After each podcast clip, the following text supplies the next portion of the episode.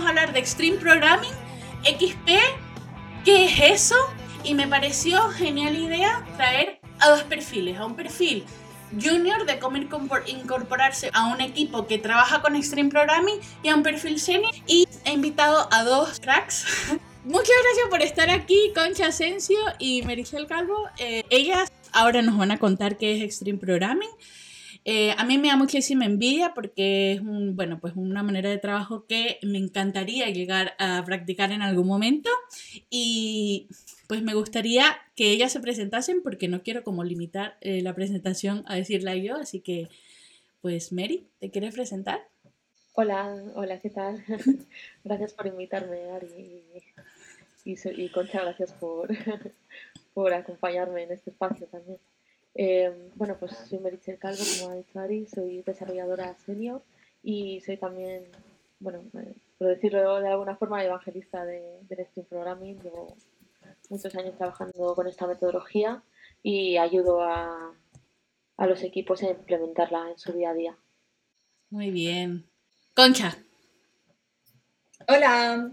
Bueno, primero darte las gracias, Ari, por, por, por tenerme aquí y sobre todo acompañada de, de Merichel, que la verdad que es un gustazo estar hoy con vosotras dos aquí. Y bueno, yo, yo soy desarrolladora junior, trabajo como frontend en, en Codium, llevo pues desde enero de 2021 trabajando y un poquito, un poquito más como desarrolladora y, y, nada, la verdad que ahora mismo pues, me gusta mucho Stream Programming, yo creo que estoy enamorada de esa metodología y, bueno, creo que, puede ser muy chula y, puede ser muy beneficiosa para perfiles como el mío, no, no, tan senios como, como Merichel, eh, sino más junior y, y, que puede, tiene muchísimas cosas buenas que aportar, así que bueno, a ver, a ver qué podemos contar hoy.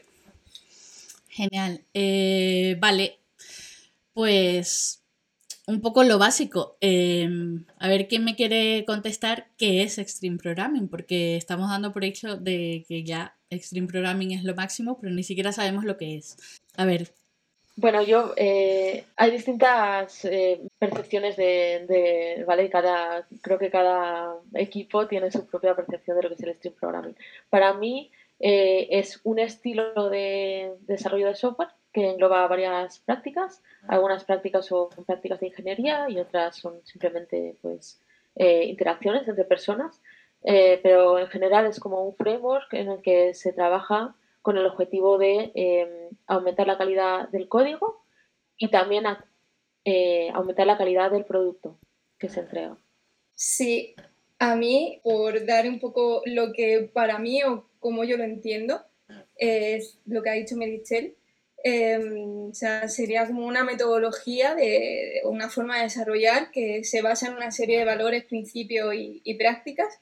Eh, de hecho, una de las cosas que a mí más me gusta de, esta metodología es precisamente esos valores ¿no? que, que aporta em, y que va sobre todo enfocado a, a, un flujo de, de, desarrollo de software, eh, un flujo de calidad, sostenible, incremental y, y una de las cosas que más me gusta también es el trabajo en equipo, ¿no? O sea, que pone mucho foco en, en, equipo y, y, en cómo trabajar en equipo y demás, que es una de las cosas que, que bueno, más, me gusta de esta metodología.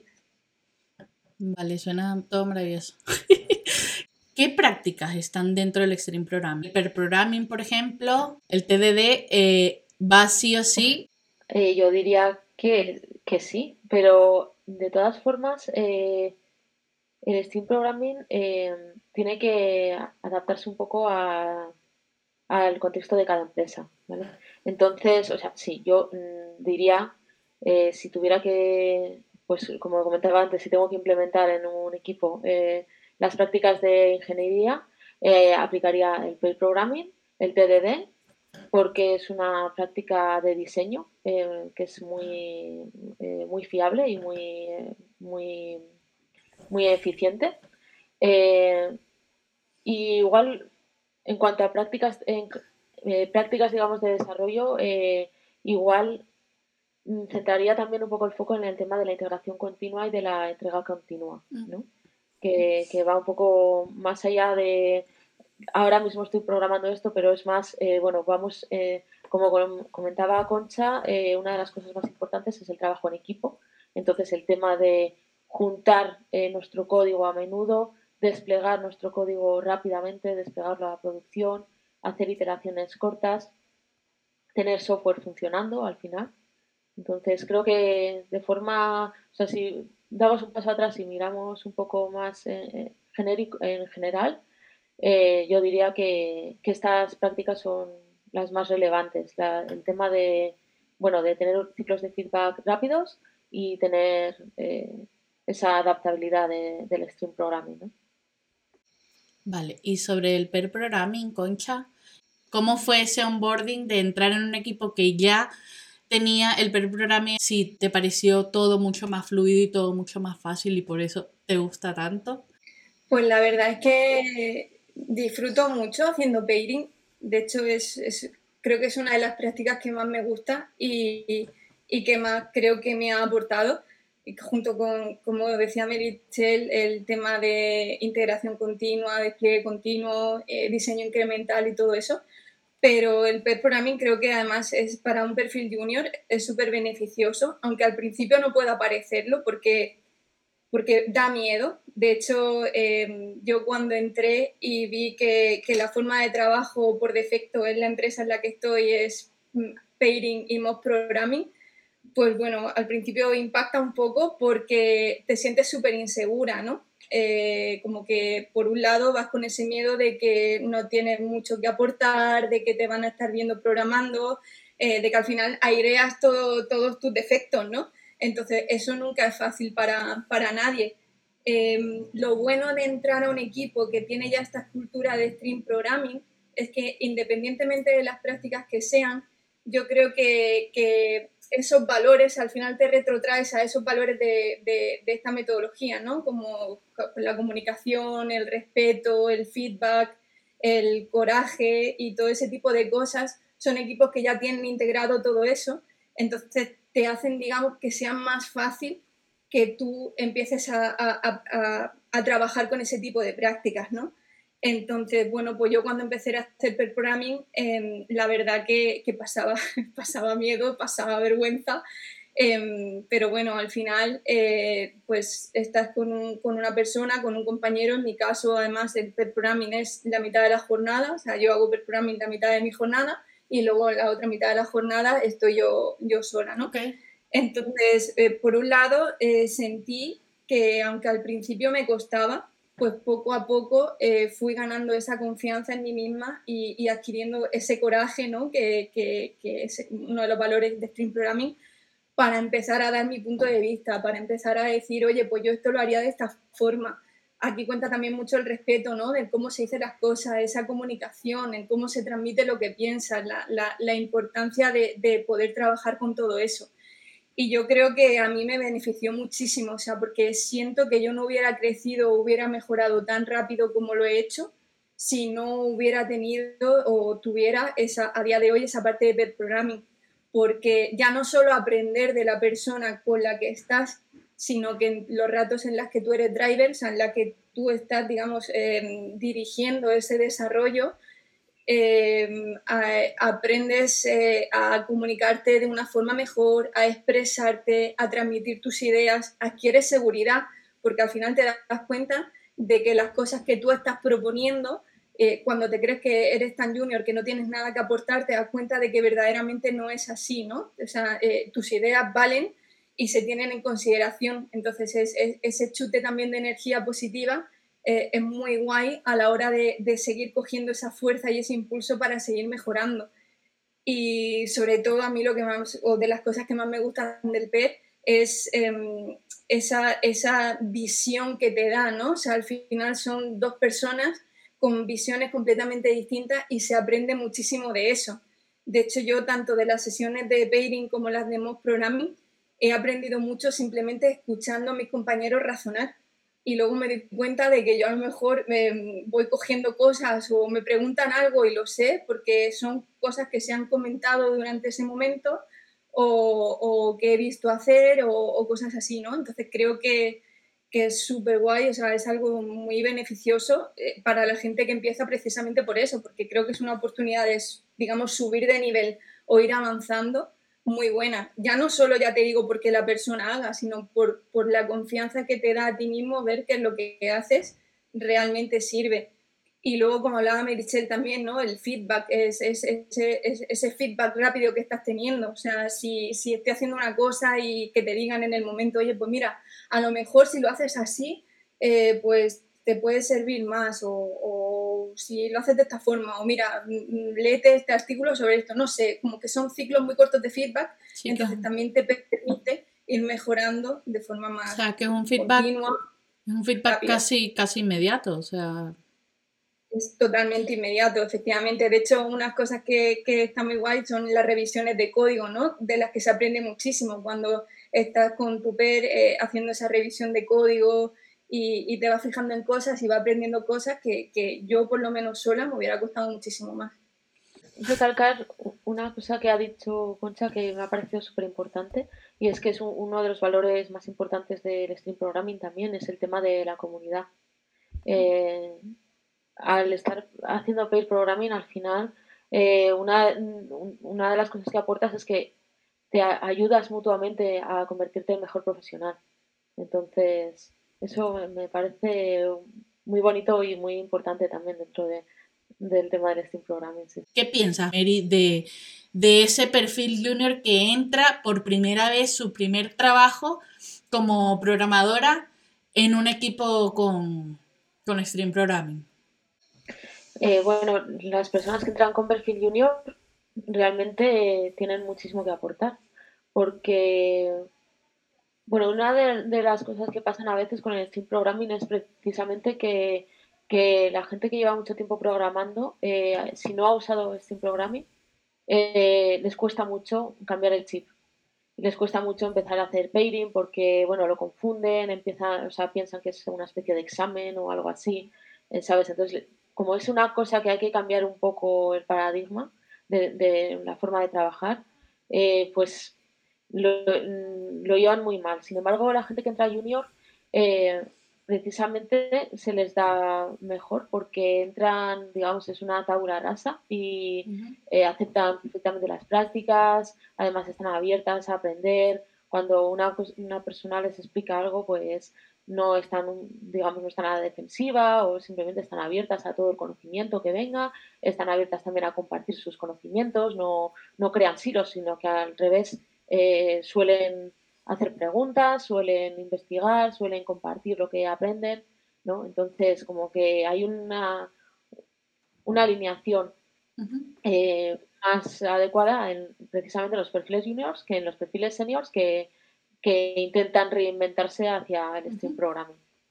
Y luego, eh, pues un poco lo, lo, que ya se ha comentado, que para hacer el onboarding de, de una persona junior, el pairing es una pasada. De hecho, en el equipo que estoy ahora trabajando, eh, tenemos distintos perfiles, hay gente senior, hay gente junior, hay gente que es especialista en un producto en concreto, hay gente que es especialista en otra, y, eh, pero al final todos podemos trabajar en todo porque hacemos pairing se comparte el contexto y a partir de ese momento la, eh, cualquier persona que, está en el equipo puede, puede participar.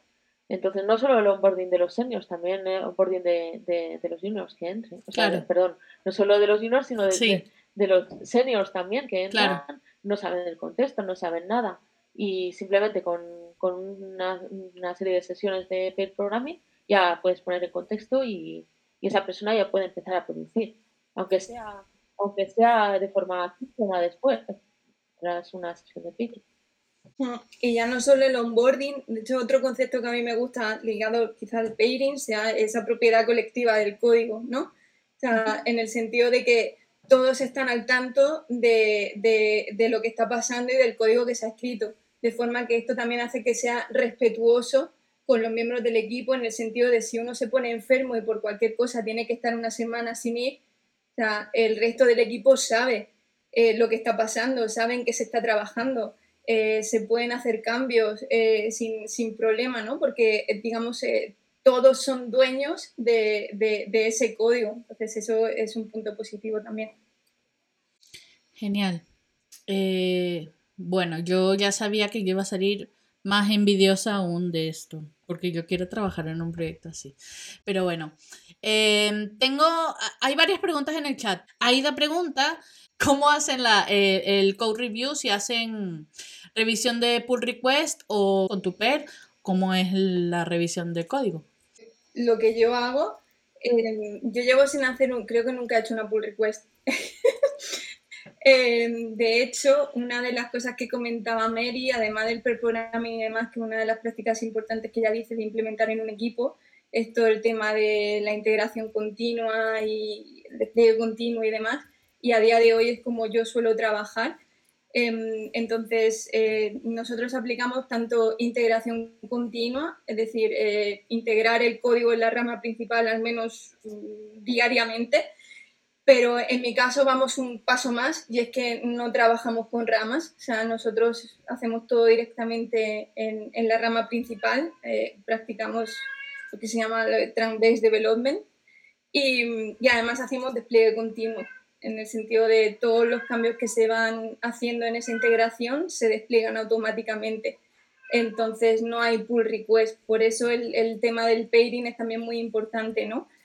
Ahora que también es cierto que no todo, o sea, hacer esto no es viable para, para, para todos los proyectos, ¿no? O sea, yo soy capaz de trabajar en un proyecto así porque hay un equipo eh, preparado y que ha preparado una serie de, de, pruebas y una serie de arnés y ha preparado una serie de seguridad que, que, a ti también te da la tranquilidad que, que, no vas a poder meter la pata, o, sea, o que si metes la pata vas a recibir un feedback inmediato de en qué te has equivocado y dónde te has equivocado y cómo puedes solucionarlo y además tienes la tranquilidad de que eso no va a ir a producción.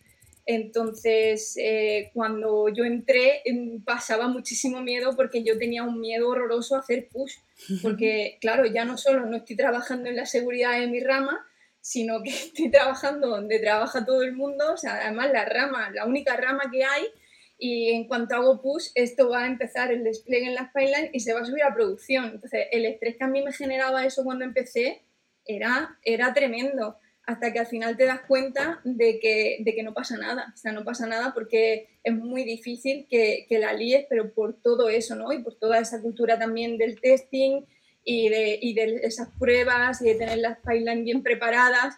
Entonces, al final lo que parece siendo un inconveniente o, que la puedes liar muchísimo, pues termina siendo todo lo contrario. A mí casi ya me da más miedo hacer un merge que, que, hacer un push en, en, en, la rama principal, ¿no? Entonces, bueno, es, es, es, cambiar el concepto. Claro. ¿Cómo hacen en tu caso, Mary? ¿Hacen pull request? Sí, en mi caso, eh, bueno, puedo hablar de mm, cosas que he visto en distintas empresas. Eh, he estado, he trabajado en empresas en las que, por ejemplo, pues eso se hacía eh, se hacía desarrollo en, la rama principal. Eh, también he estado en empresas que, hacen pull request, entonces un poco cada una tiene que adoptar lo que mejor le funcione, porque realmente mm, trabajar en la rama principal eh, sí que, como has comentado, Concha, eh, requiere, mm, requiere una disciplina total, o sea, y además no es, eh, primero, hay que desplegar cambios muy pequeños, tiene que ser baby step, cada commit tiene que ser una cosa muy pequeña. Eh, por supuesto hay que hacerlo en pairing, hay que hacerlo con TDD eh, o al menos con testing y eh, posiblemente hay que hacerlo en paralelo o, o utilizando feature, feature, flags o alguna cosa que, o sea, está desplegado en producción pero realmente no está disponible para todos los clientes posiblemente, ¿no? Una cosa así. Entonces, realmente es muy eficiente, es lo que usan los equipos de alto rendimiento y es, digamos, la utopía a la que, a la que hay que aspirar. O sea, técnicamente es, eh, vamos, es eh, genial y, las métricas lo avalan. ¿no?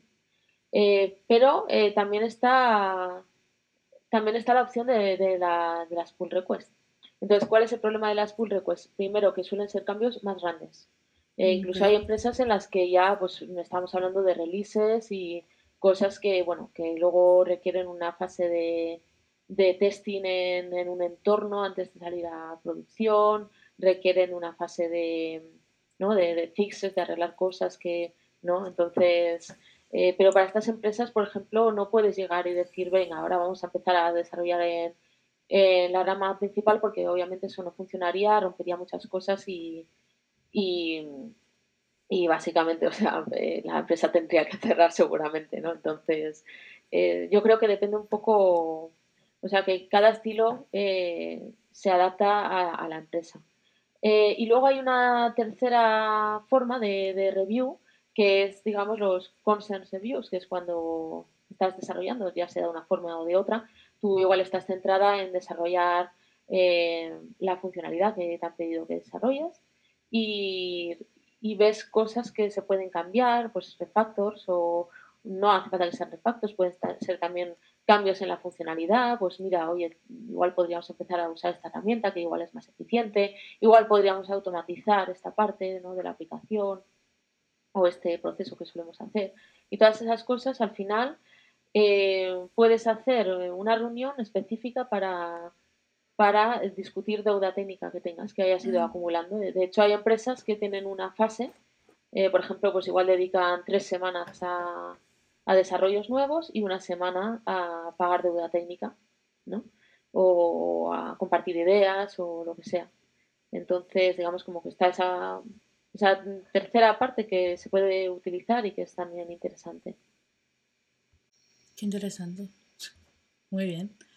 Vale, otra pregunta del chat. ¿Es compatible con Scrum? Pregunta Binary Code 404. Realmente el Scrum es como... O sea, no sé si... Eh, vamos a ver, yo el Scrum lo veo como... Como que primero surgió el agilismo, que es realmente, digamos, como la filosofía que engloba, dentro está el Steam Programming y bueno, están todas, todas estas prácticas del feedback rápido y demás, el ownership, bueno, todo lo que hemos comentado. Y el Scrum eh, mm, lo describiría como la implementación en Jira del agilismo. Entonces, como que el agilismo es la serie de prácticas de ingeniería y es 100% basado en la parte de ingeniería, el desarrollo de software, es, el despliegue es todo desarrollo de software, eh, siempre de una forma humanizada, ¿vale? No pensando que somos robots y tal. O sea, me refiero por todo el tema de la, de la comunidad y de la comunicación. Pero en la parte de Scrum yo lo veo más como más a nivel de gestión de proyectos y más como más implementación de herramientas de gestión de, equipos. No sé. Eh, mm. Igual estoy igual estoy metiendo la pata, pero siempre o me ha parecido así más que nada por la experiencia que tengo de cuando he llegado a un equipo me han dicho hacemos Scrum y cuando, cuando decían hacemos Scrum se referían a que tenían Gira. Ya. Entonces, no igual ni siquiera hacían Agile, ah, ni, siquiera hacían Agile ni hacían este programa, pero hacían Scrum. Entonces es como que a veces tampoco se para un concepto del otro. Sí, sí. Vale, entiendo, Concha, que este es tu primer trabajo y has trabajado siempre con Extreme Programming. Sí, en desarrollo. En desarrollo, quiero decir. En desarrollo, sí. Y desarrollo siempre con Stream Programming. Vale, y Mary, una vez que tú comenzaste a trabajar con Stream Programming, ¿no lo has vuelto a soltar? O sea, ¿cómo ha sido tu trayectoria desde que comenzaste con Extreme Programming? Vale, yo empecé trabajando realmente en consultoras, que bueno, pues, eh, si hay gente junior que nos está viendo, eh, pues seguramente sabrán que pues las consultoras son un, desgraciadamente son un sitio en el que es fácil eh, tener trabajo y es fácil empezar. Entonces yo eh, empecé mi carrera en consultoras, en consultoras, eh, en consultoras cárnicas, ¿vale? No, no, o sea, hay distintos tipos de consultoras que no tienen por qué tener una connotación negativa, pero yo en concreto sí empecé en una cárnica y en un estilo de, trabajo muy distinto. y luego, en 2016, ya empecé eh, en una startup, eh, típica startup super techy y tal, ¿no? Que ya hacían eh, Steam Programming y Agile, eh, digamos, de forma continua y de forma disciplinada y, y, compartido por, por, toda la organización. Y ahí fue donde yo aprendí esas, esos valores y esas prácticas. Y luego he ido usándolas ahí donde he estado porque siempre he buscado equipos en los que se, se usaran estas prácticas, pero al final mi carrera ha evolucionado un poco hacia eh, lo contrario, ir a empresas en las que no tienen ese framework, pero eh, tienen la intención eh, ¿no? Tienen, quieren implementarlo, pero igual no saben cómo. Entonces, si hay una voluntad de, aprenderlo y una disciplina, pues eh, es un sitio perfecto para mí para trabajar porque me gusta mucho ayudar a las empresas a implementar eso en su día a día. O sea que si... es hacia allá donde ha ido un poco mi carrera. O sea que si tú por X de la vida eh, te encuentras en un proyecto en el que no lo están implementando, tú mm, harías un poco, como dijiste al principio, de evangel evangelizadora del stream programming e intentarías eh, que se pueda eh, practicar y, y, aplicar en el equipo, ¿no? O sea, sería lo suyo. O sea, no, no, no lo intentaría, es que eh, me contratan para eso. Ah, vale, es lo que... Es lo que, no vale, vale. que me contratasen okay, si no hubiera una voluntad y tal, o sea, no voy a estar... Ok. Quiero decir que no, no, no, o sea, no tendría sentido, es como, no, sé, contratarme para, no sé, para, para algo que no, que no estoy especializada o que no sé mucho de eso, ¿no? Entonces, vale. si no hay una voluntad, no, no deberían deberían contratarme, igual me estoy tirando piedras contra mi propio tejado, ¿no? Pero realmente mi papel es ese, es vale. con mi bolsa de semillitas plantando las, ¿no? las semillas germinadas a ver si sale ahí la planta del stream programming, siempre adaptándome al contexto de cada empresa, porque como digo, no todas las prácticas y ni todo se puede implementar de golpe, ni todas las prácticas sirven en todas las empresas. Pero realmente sí, siempre tiro hacia allá y es a lo que voy. Esa era una de las preguntas que había más arriba en el chat, que si existe algún proyecto en el que este, este fuese como un no, el, que este es un proyecto en el que el Extreme Programming no funcionaría. Me imagino que dependerá de muchas cosas, ¿no? Realmente, bueno, sí, es posible. No sé en qué casos, o sea, porque yo incluso he estado trabajando sola en un proyecto y he hecho Extreme Programming. Obviamente no ah. podía paidear porque como no me hiciera una fotocopia o algo, pero podía implementar otras prácticas, podía implementar PDD, podía hablar con el cliente, de hecho tenía la libertad de poder hablar con el cliente, una, porque si estás tú sola llevando el proyecto, podía, tenía la libertad de implementar el desarrollo en, la rama principal, eh, la integración continua, todo eso, o sea, aunque estés tú sola en un proyecto, se puede hacer, se pueden implementar esa serie de prácticas y esa serie de valores. Entonces, no me imagino un sitio, o sea, realmente si en un sitio, tampoco, mm, yo sé, mm, por la experiencia que tengo, sé que no todo es blanco o negro, ¿no? Entonces, em, es posible que haya un proyecto en el que sea completamente imposible hacerlo. Pero no sé, al final yo creo que los valores más profundos del stream programming, que son el tema de la comunidad, de la comunicación, ¿sabes? De, del feedback, todo eso, yo creo que realmente siempre se podrá implementar eh, en cuanto a que si en un proyecto están trabajando personas, yo creo que se puede implementar alguna de esas prácticas. No sé, Concha, ¿qué, qué te parece? Sí, yo pienso igual. De hecho, una de las cosas que a mí también me gusta de Stream Programming es que lo veo muy poco dogmático en ese sentido, ¿no? O sea, en el sentido de o, aplicas Stream Programming o, haces esta práctica o no estás haciendo Stream Programming o em, lo considero mucho más abierto y mucho más, de hecho, de lo que habla eh, Stream Programming o, Ken Beck en el libro y demás es, es de la adaptabilidad y del cambio. Al final es adaptarse a la situación y a las circunstancias de cada equipo y cada proyecto. Y no todas las prácticas van a servir para, todos los equipos ni para todos los proyectos. Entonces yo creo que lo importante em, y, para mí una de las cosas chulas de, esta metodología es precisamente eh, asumir e integrar esos valores, eh, como, comentábamos, ¿no? ese valor de comunicación, de feedback, de, respeto. O sea, una vez tú tienes eso integrado, yo creo que te ayuda a, a ver el por qué hacer las cosas y, cómo hacen las cosas, ¿no? Y es eso lo que realmente te da la base para aplicar luego en función de cada proyecto unas prácticas u otras e ir adaptándolas a las necesidades que surjan en cada momento. Entonces, sí que creo que Stream Programming se pueda, se pueda aplicar. De hecho, eh, al final son valores que incluso ya no solo en el trabajo, ¿no? En, tu vida diaria, o sea, los estás aplicando y los puedes aplicar ¿por qué no en un proyecto? Y, yo creo que, se habla muy poco muchas veces de, de, esa parte de valores y principios y para mí creo que es la base, o sea, entender eso y profundizar en eso es la base, por un lado, para no caer en el dogma y decir, si no haces todo esto, no estás haciendo stream programming, y sí quedarte con lo que te aporta cada práctica y con lo que tú vas a ser capaz de hacer con cada práctica y el valor que estás aportando con esas prácticas a tu proyecto.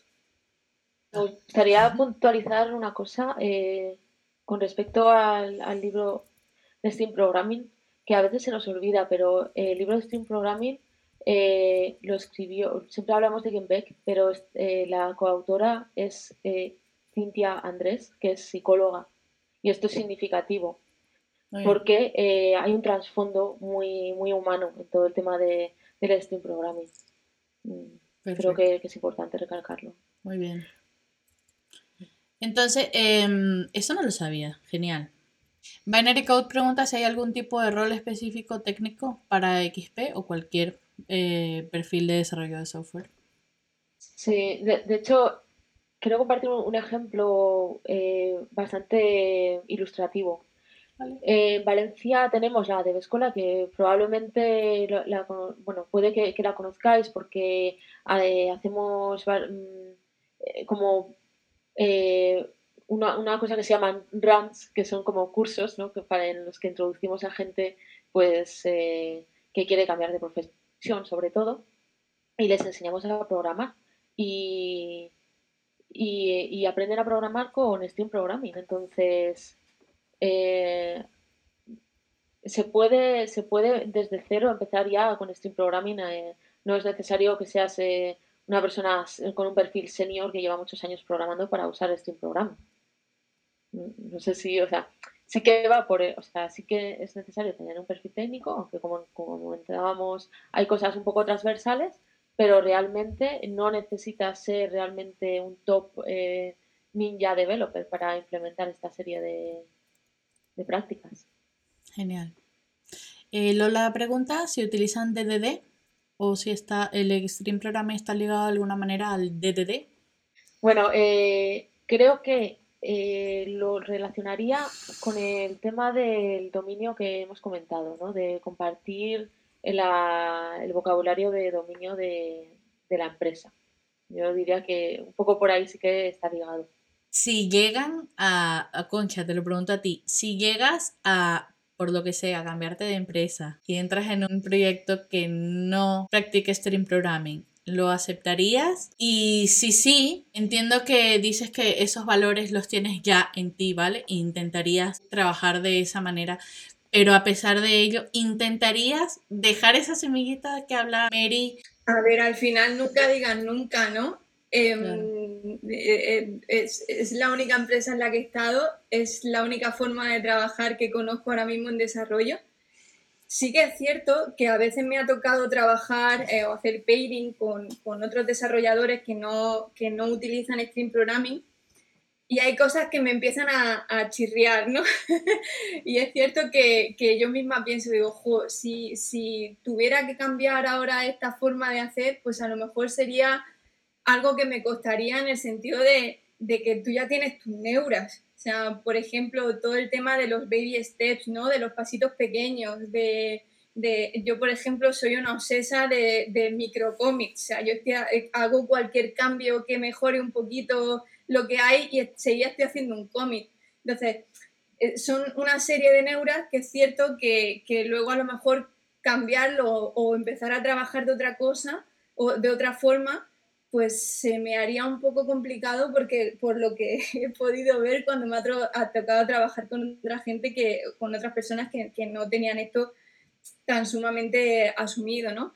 Entonces, bueno, sería guay o sería un reto eh, intentar, eh, digamos, como decía Mary antes, cambiar esa, mentalidad o, estar en un sitio donde a lo mejor no están haciendo esas prácticas o no tienen esa mentalidad de trabajo ahora, pero sí que están abiertos a, poder ir implementando cosas poquito a poquito.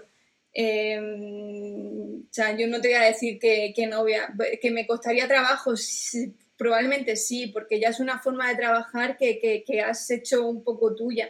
eh, o el tema del TED, aunque me cuesta mucho trabajo, pero pues ya hay cosas que como tienes, o, trabajar sin test, ¿no? Cuando me llega un proyecto que no tiene test, enseguida es como, ostras, pero ¿y esto? o, o, cuando tengo que hacer algo muy complejo, pues a lo mejor la primera cosa que te sale es escribir primero el test, ¿no? Porque a mí, por ejemplo, me ayuda a, ir pensando cuáles son de poquito a poquito los siguientes pasos o es la forma que me ayuda a, darte la forma más sencilla posible, pero que funciona, y luego ir iterando e ir incrementando esa funcionalidad, ¿no? Entonces, em, todo eso ya lo tienes asumido y a lo mejor cambiar costaría un poco. Em, cierto que aunque tú tengas esos valores y demás, o sea, si al final estás en un entorno de trabajo en el que no aplican Stream Programming, por muchos valores que tú tengas y por muchos principios que tengas, em, pues es, complicado, porque si no tienes un equipo que, apoye ese tipo de, forma de trabajar, pues eh, es difícil, pero, pero bueno, puede ser un reto también el, poder, pero no sé, no sabría, no sabría decirte, pero creo que se me haría complicado. Ya. Bueno, para ir cerrando, ¿alguna pega? ¿Algo negativo? ¿Algún problema que le vean al Extreme Programming que te limite el trabajo como desarrolladora? A ver, eh, yo tenía aquí una frase preparada, eh, una que me gusta mucho, que es de Neil deGrasse, Tyson. Eh, bueno, es astrofísico y supongo que os, os, suena de, porque es el presentador de Cosmos, del programa Cosmos. bueno, ahí está, y él dice, la ciencia necesita la luz de la libre expresión para florecer depende del cuestionamiento intrépido de la, autoridad y del intercambio abierto de ideas. ¿Vale? Entonces, eh, esto no sé, me parece como que eso nuestra ciencia eh, es un poco así también, ¿no? Y lo que comentaba Concha antes, que es una cosa colaborativa, eh, intercambio de ideas, cuestionamiento de la autoridad, libre expresión, o sea, todo, como que está todo pensado para eso. Pero la pega es que está eh, dando por hecho, se da por hecho que, eh, que tu entorno de trabajo es seguro. Es un entorno de trabajo seguro. Y por desgracia, eh, la industria del desarrollo del software es un entorno seguro solamente para un tipo de persona muy concreto. ¿vale? la industria del desarrollo del software es una industria machista, racista, transfoba, capacitista, ¿vale? Entonces eh, es un espacio eh, hostil para muchas personas. Y entonces en este aspecto, pues, eh, aunque igual estoy siendo muy negativa, sí que es cierto que no, no hay un, intercambio tan libre de ideas o tan una libre expresión de la misma forma si tu voz no se oye igual que las demás, si, tu, si tus ideas pues no se les va a dar tanta autoridad como, o sea, si tu autoridad, por ejemplo, no se cuestiona, eh, ¿sabes? Hay gente a la que se le da más autoridad que a ti, a ti se te cuestiona más, por X razón, tus ideas no se valoran tanto. Eh, el tema del pairing, por ejemplo, el tema del pairing presencial es eh, algo bastante delicado, ¿vale? En, entornos de trabajo, yo, mm, o sea, soy una mujer mm, bajita, eh, que ve muy mal además eh, y que es incapaz de concentrarse en dos cosas a la vez. Entonces me he visto en situaciones pues prácticamente humillantes de tener que estar de puntillas, eh, intentando ver una pantalla en la que había mil cosas porque al señor no le apetecía poner la letra más grande, apartándome para que no me tocasen físicamente, ¿sabes? No me refiero a nada sexual, pero no te apetece que alguien te esté, ¿no? Que respete tu espacio físico. Entonces, hay un montón de cosas ahí que es como, bueno, o sea, sí, la teoría está guay, pero hay que tener en cuenta que está pensada para eh, entornos de trabajo seguros. Y esos entornos de trabajo seguros hoy en día no, no, son comunes. Eh, y aunque se venda la moto, eh, yo al final me he dado cuenta de que muchas veces mm, no, no, he tenido esa, esa capacidad, esa libertad de expresión tanto como igual otros compañeros de, de mi empresa. Esa es la pega que le doy yo. Oh, te agradezco muchísimo que hayas dicho esto en serio y que es 100% real. Y justamente el pre-programming es muy guay, pero puede no ser muy guay. Puede ser incómodo. Les quería preguntar porque me imagino que han estado en ambos lados, ¿no? En el lado en el que te cortas, no sabes escribir con Solelo y estar en el otro lado en el que puedes estar con una persona en la que ves, la ves completamente bloqueada y cómo podrías hacer para desbloquearla o para hacerla sentir segura o poco a poco ir haciendo para que la práctica al fin y al cabo llegue al objetivo positivo que tiene el per programming y que no sea esa ansiedad aquí como lo harían ustedes. A, mí me ha pasado, sea, por suerte no en el trabajo, la verdad que, que yo por lo menos con la gente con la que trabajo en mi día a día en ese sentido tengo mucha suerte porque son, son muy respetuosos, respetan mis tiempos, eh, respetan incluso el que tú un día pueden tener más ganas o menos ganas o puedes estar más por la labor de hacer PER o no hacerlo y, y al final es eso, ¿no? Es la adaptabilidad a cada tipo de persona y, a, cada tipo de situación. Al final no todo el mundo vale para hacer programming o para hacer mock programming, eso, eso está claro. Entonces yo creo que en este sentido pues la empatía es súper importante que no siempre se tiene. Entonces, em, a mí me ha pasado, es verdad que no trabajando, pero sí en entrevistas, en algunas pruebas técnicas, eh, no sentir esa empatía por parte de la persona que me estaba haciendo el proceso y me han hecho sentir muy incómoda en el sentido de, o sea, el objetivo de ver programming no es sentir que te están evaluando, ni es sentir que te están poniendo a prueba, ni es sentir que te están midiendo en cada momento lo que haces. Al contrario, al final el programming es para, para trabajar juntos sobre algo y encontrar una solución y de la mejor manera posible y aportar el, mejor, el, mayor valor posible entre esas dos personas. Entonces es, es, al final ayudarte y cuando tú ves que a lo mejor estás bloqueado, por ejemplo yo estoy llevando la sesión, pero estoy bloqueada y, y, y, yo veo que tú estás teniendo más soltura que yo en ese momento, oye, pues te digo, oye, mira, coge tú el teclado sigue y por eso tan importante también esa comunicación, esa empatía, ¿no? El, medir en cada momento eh, lo que está pasando y cómo esa persona cree que se puede estar sintiendo. E, eso es muy importante y creo que es una de las cosas claves para hacer per programming. Si tú eres una persona que no tiene empatía, que no tiene respeto, que no se sabe comunicar, pues difícilmente va a ser una persona con la que alguien quiera hacer pairing es que no, no, vamos, yo lo veo súper complicado. Mm. Sí, al final se establece una dinámica de poder, ¿no? En ese aspecto. Entonces, sí, hay que tener eso en cuenta. Sí, un poco la conclusión es esa, que si estás del otro lado, la ayudarnos y llegar a un objetivo eh, positivo entre todos y que el, el código es como la práctica no es un examen, no es una evaluación y sobre todo no tenemos que pasarla mal con ansiedad y estrés por hacer pre-programming. Y bueno, em, para terminar, no sé si quieren decir algo más y me gustaría que compartiésemos, si tenemos por ahí algunos recursos, ¿tienen algo a mano que podamos compartir? Si no, podemos compartirlo en Twitter luego. Sí, bueno, yo por mi parte, o sea, probablemente Mary tenga mucho más recursos a nivel técnico. Eh, yo por mi parte, sobre todo a nivel mentalidad o a nivel empezar a, introducirse en el mundo este de, de Steam Programming, eh, libros que me han gustado y que me han servido, por supuesto el de, el de Stream Programming, el de Ken Beck y como decía eh, Mary y Cynthia Andrés, a mí me ha gustado mucho, me lo he leído dos veces y, y cada vez le saco más cosas. Eh, Carlos Ble está a punto de sacar el de código sostenible, que me, ha parecido buenísimo. He tenido la suerte de, leerlo antes de salir y, estoy deseando que salga porque de verdad creo que es súper chulo. El de Pragmatic Programmer, que, creo que a nivel mentalidad también, también es, es guay.